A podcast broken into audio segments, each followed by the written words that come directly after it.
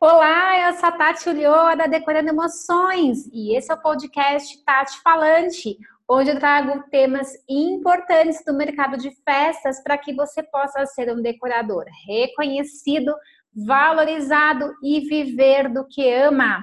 E o tema do nosso podcast hoje é o que o seu preço diz sobre você. Muito se fala do preço alto, do preço baixo, a famosa frase na minha cidade, e as pessoas sempre vêm falar que tem pessoas que cobram preço baixo é, por aquilo que, que, que vendem, né? E eu queria falar um pouquinho sobre o que, que o preço diz sobre você e o seu negócio. E antes da gente começar a falar, eu queria contar uma, um episódio que aconteceu quando eu vim morar aqui em Lagoa Santa. E isso é muito importante que vocês que vocês analisem de forma bem ampla mesmo, de, de forma aberta. Eis que um dia o Ale chegou para mim, a gente foi no supermercado, ah, o que, que a gente vai fazer, o que, que a gente vai fazer, aquela situação, né, do que fazer para jantar ou almoçar. E eu e o Ale, a gente é muito companheiro quando a gente fala de, de comida, né? Não que eu coma muita coisa, eu tenho uma restrição alimentar absurda, é, por motivos que não vêm ao caso, mas a gente gosta de conversar o que, que a gente vai comer. E o Ale gosta de cozinhar, né? E aí a gente estava lá no supermercado, vai fazer o que? Vai fazer o que? Eis que a gente passa na geladeira e a gente vê massa de pastel. E nós somos de São Paulo, e São Paulo tem pastel em cada esquina, e aqui em Minas não. Aqui, para você comer um pastel em Lagoa Santa, é tipo um parto, porque não tem em qualquer lugar. Então, a gente sente vontade de comer pastel. E a gente olhou, vamos fazer pastel? Vamos. Eis que veio o nosso problema daquele momento. Qual massa de pastel comprar? Existia naquela geladeira aproximadamente quatro marcas, quatro marcas de pastel. E a gente começou a olhar. E como é que a gente escolhe uma massa de pastel se a gente não conhece nenhuma delas? Então eu peguei a embalagem e comecei a ler. Falei, bom, vamos comprar alguma coisa que seja aqui da região, porque pressupõe-se que está mais fresca. E a gente começou a olhar, ah, tem essa, tem essa, tem essa. Ah, mas essa é mais clara, mas essa é mais escura. Ou seja, a gente não conseguiu definir um critério olhando da onde era a empresa e nem a cor da massa, porque nós não somos especialistas em pastel. Qual foi o critério que nós adotamos para escolher a massa de pastel? Nós decidimos que nós íamos levar a massa mais cara de pastel, por quê? Porque a gente a gente tem um mega salário, somos ricos e vamos sempre comprar o mais caro?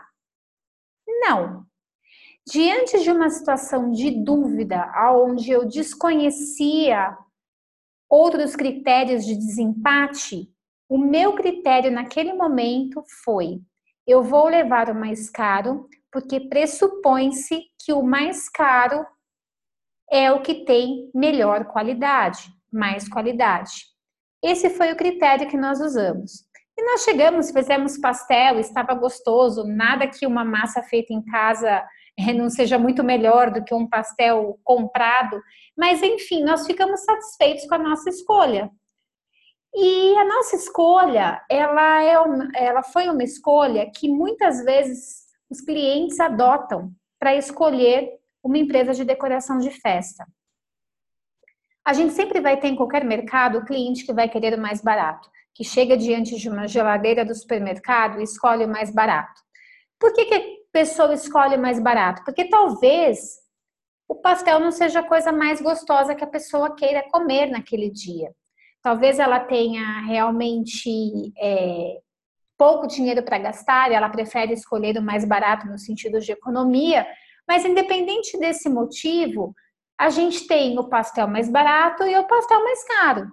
E na decoração é a mesma coisa, a gente tem as decorações mais baratas e as decorações mais caras. Para quem são as decorações mais baratas?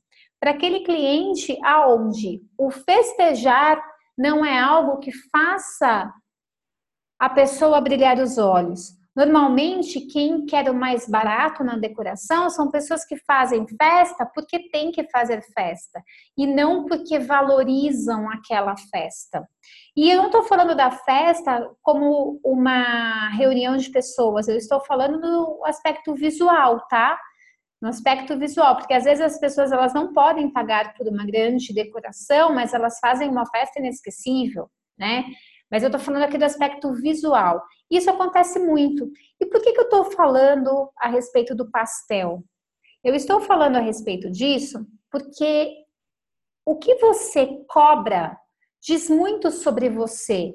Existem percepções que são implícitas do ser humano, implícitas do cliente, que muitas vezes ele não verbaliza, mas que a atitude dele acaba é, como é que eu posso dizer, acaba revelando, revelando, revelando. Às vezes ele nem sabe que tem. Então, quando você vai cobrar uma festa e você pensa assim, poxa, eu estou começando na minha região e eu vou cobrar o preço mais barato.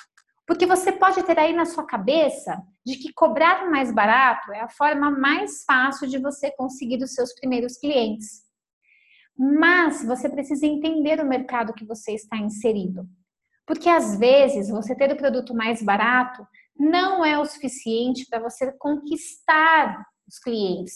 Porque o cliente pode olhar para a tua festa e falar assim: mas espera aí, se o concorrente cobra mil e ele está cobrando 500, tem alguma coisa errada, não faz sentido. Será que ele vai vir mesmo na minha festa? Será que o painel dele não vai cair na minha cabeça? Será que ele vai realmente trazer os itens que ele está prometendo? Então, muitas vezes, quando você cobra um preço muito abaixo da tua concorrência, no, com a intenção de conquistar cliente, você pode estar fazendo justamente o contrário. Você pode estar afastando o cliente. Eu tenho um aluno do plano 10 que ele me contou exatamente isso. Ele falou: eu cobrava muito barato. E as pessoas chegavam para mim e falavam: mas será que realmente você vai vir? Será que realmente você tem qualidade? Por mais que ele tivesse tudo isso, o preço dele não passava esta mensagem. E o preço passa uma mensagem. Quando, por exemplo, a gente vai comprar alguma coisa, sei lá, vamos falar de bolsas. Né? Mulheres gostam de bolsas e o nosso grande público é feminino. Quando a gente vai comprar uma bolsa, sei lá quanto custa uma bolsa, faz muito tempo que eu não compro uma bolsa, mas 500 reais. A gente imagina que uma bolsa de 500 reais, ela não é uma bolsa descartável, né? Não é uma bolsa que eu vou usar algumas vezes e vou jogar fora. Quando alguém cobra 500 reais por uma bolsa, ela está passando a mensagem que aquela bolsa é muito mais durável do que aquela de 70, e por mais que sejam materiais diferentes, pô, a de 500 é de couro e a de 70 não é, existe uma mensagem de que quando você compra algo mais barato, aquilo não tem a qualidade desejada. Se você nunca pensou nesse sentido, comece a refletir, porque o preço que você cobra tem a ver com o posicionamento que você quer da sua empresa. Tati, o que é um posicionamento de mercado? Como é que é, como é que funciona isso? O posicionamento, ele basicamente se estrutura em quatro pilares, que são o que você vai vender, então qual é o seu modelo de negócios? Nossa, Tati, que difícil. Não, não é difícil. A gente fala isso no plano 10. Modelo de negócios é aquilo que eu decido vender, é aquilo que é a descrição do meu produto, por mais que tenha uma variação, eu sei exatamente qual é a minha estrutura de festas, o que, que eu vou oferecer para o meu cliente, qual é o meu subnicho, né? O que, que eu vou vender para o cliente. Esse é o primeiro pilar do posicionamento, porque é aquela história.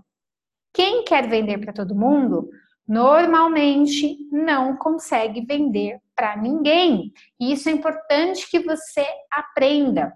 Eu sei que no começo da carreira artística a gente tem conta para pagar, a gente está ansioso. No começo da minha carreira artística, eu fiz mais de uma festa, não fiz só infantil. Eu comecei com decorações românticas para casais E depois disso, eu trabalhei com chá de bebê, eu trabalhei com chá de lingerie, eu trabalhei com chá bar, até eu realmente me firmar naquilo que eu queria, porque chegou um momento que eu percebi que se eu fizesse um chá de lingerie, fizesse um chá de bebê, eu ia ter públicos muito diferentes e que acabava prejudicando a minha forma de me apresentar para o cliente. Mas então eu faço uma festa para um casal ou eu faço uma festa é, para alguém que ainda vai, vai ser um casal, um chá de lingerie, por exemplo, ou um chá bar. Então é importante que eu tenha um posicionamento e o que vender faz parte do posicionamento que a tua empresa tem que ter. O segundo pilar é para quem você vai vender. De novo, não dá para você atingir classe A, B, C, D. Tomar um gole de água aqui, gente. A, B, C, D, E. Por quê? Porque são pessoas muito diferentes. O que é valorizado pela classe B não é valorizado pela classe A e vice-versa. Não, não é, são valores diferentes, são produtos que as pessoas buscam diferentes. Então não dá para você atingir todo mundo. Por isso que para quem você vende também faz parte do seu posicionamento. Como você vende, como é que você apresenta o teu produto, como é que você faz marketing, como é que você faz para a sua mensagem, para o seu valor chegar até o seu cliente. Isso faz parte do posicionamento. E por fim, o teu preço, o preço que você cobra. E vamos falar de grandes marcas, né? Vamos falar, já que a gente estava falando de bolsa, de uma Chanel. Como é que é o posicionamento de uma Chanel? A Chanel, provavelmente, ela ela vai aí, ela tem a grande fatia de vendas dela num determinado público que pode comprar uma bolsa de 20, 30 mil reais. É assim, é esse o posicionamento dela. A Chanel, ela não quer fazer uma coleção de bolsas a mil reais. Por quê? Porque junto com uma bolsa de mil reais para a Chanel, vem uma mudança de posicionamento. Quem compra uma Chanel quer uma exclusividade, então não quer ter a bolsa de 20 mil equiparado à bolsa de mil e isso é importante você saber. O cliente que compra uma festa cara, ele não quer que você ofereça uma festa barata. Porque se ele perceber que existe essa perda de exclusividade, a sua empresa pode não se tornar atrativa para ele. E é importante que você defina qual é o seu posicionamento, é importante que você defina qual é o seu preço. Quando você define isso, as coisas ficam muito mais claras para o seu cliente e você consegue focar muito mais. Hoje, por exemplo, os cursos que eu vendo, os treinamentos que eu vendo, são treinamentos específicos para quem tem uma mentalidade empreendedora, né? Aquela pessoa que acha que só decorar é suficiente para ter um negócio, dificilmente vai comprar um curso meu. Por quê? Porque o meu posicionamento é eu estou aqui para formar profissionais. Então, para mim, ensinar a fazer laço não é uma coisa que seja o meu posicionamento. Isso é uma exceção. Eu não vou atrair as pessoas que eu atraio fazendo laço são mães festeiras que não comprariam o meu produto. Então é importante que você tenha um posicionamento definido para que as pessoas olhem para sua empresa e falem: "Poxa, mas realmente é, eu vou eu vou comprar algo dessa empresa porque tem um posicionamento que eu quero. Então o preço que você cobra diz muito sobre você, diz muito sobre a sua empresa. Quando você cobra algo cobra algo muito barato, você tende a atrair pessoas que só querem preço.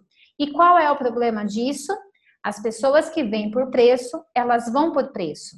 Eu, por exemplo, quando eu aproveito alguma promoção, eu, Tati, como consumidora, quando eu aproveito alguma promoção em determinada loja, se, se uma outra loja oferece algum produto que seja mais barato e que para mim aquilo tanto faz, por exemplo, um livro, eu não tenho uma fidelidade aonde eu vou comprar livro, se na Amazon ou se na Saraiva ou se na Livraria Cultura. Não, é o mesmo livro, né? São empresas que não oferecem grandes diferenciais, a meu ver.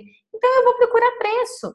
O que te, o, o preço que estiver mais econômico é onde eu vou. Ou seja, eu sou um cliente para livraria que eu vou por preço e eu vou e, e saio por preço. Por quê? Porque o livro é a mesma coisa, eu não consigo enxergar coisas diferentes nisso. E o seu cliente também pode achar isso. Então, quando você oferece alguma coisa muito barata, você vai atrair um tipo de público que provavelmente não vê valor em mais nada. E isso é um grande problema para o seu negócio. Quando você coloca o preço da sua festa muito cara, você também forma um posicionamento. E aí você tem que ver se realmente na sua região as pessoas têm como pagar por aquilo que você está oferecendo. Porque de nada adianta você querer ter um posicionamento é, alto, né, um valor alto, um preço alto, se as pessoas da sua região não efetivamente acharem que o que você está cobrando é o que vale pelo teu produto. Então você tem que ter esse alinhamento de posicionamento, ou seja, o que você vai vender, para quem você vai vender, como você vai vender e qual é o preço que você vai vender. Quando você tem essa tríade, essa, essa tríade não, esse pilar, né, esses quatro pilares muito bem definidos, você consegue dizer muita coisa para o seu cliente, mesmo sem abrir a boca. E aí é o que eu sempre falo, a forma com que você precifica a sua festa diz muito sobre você para o lado bom e para o lado ruim. Se você cobra alguma coisa muito barato, isso pode ter um efeito contrário no seu cliente. Ele pode duvidar daquilo que você está oferecendo. E se você cobra um preço muito alto, o cliente pode achar que o que você oferece é igual de todo mundo e que não vale a pena pagar. Então você tem que achar o meu meio termo. Como é que a gente acha isso? Conhecendo o mercado que a gente está. Quanto mais você conhece o seu cliente, mais você consegue criar um modelo de negócios que seja infalível aí para sua região. Ok? A gente se vê no próximo podcast. Até mais!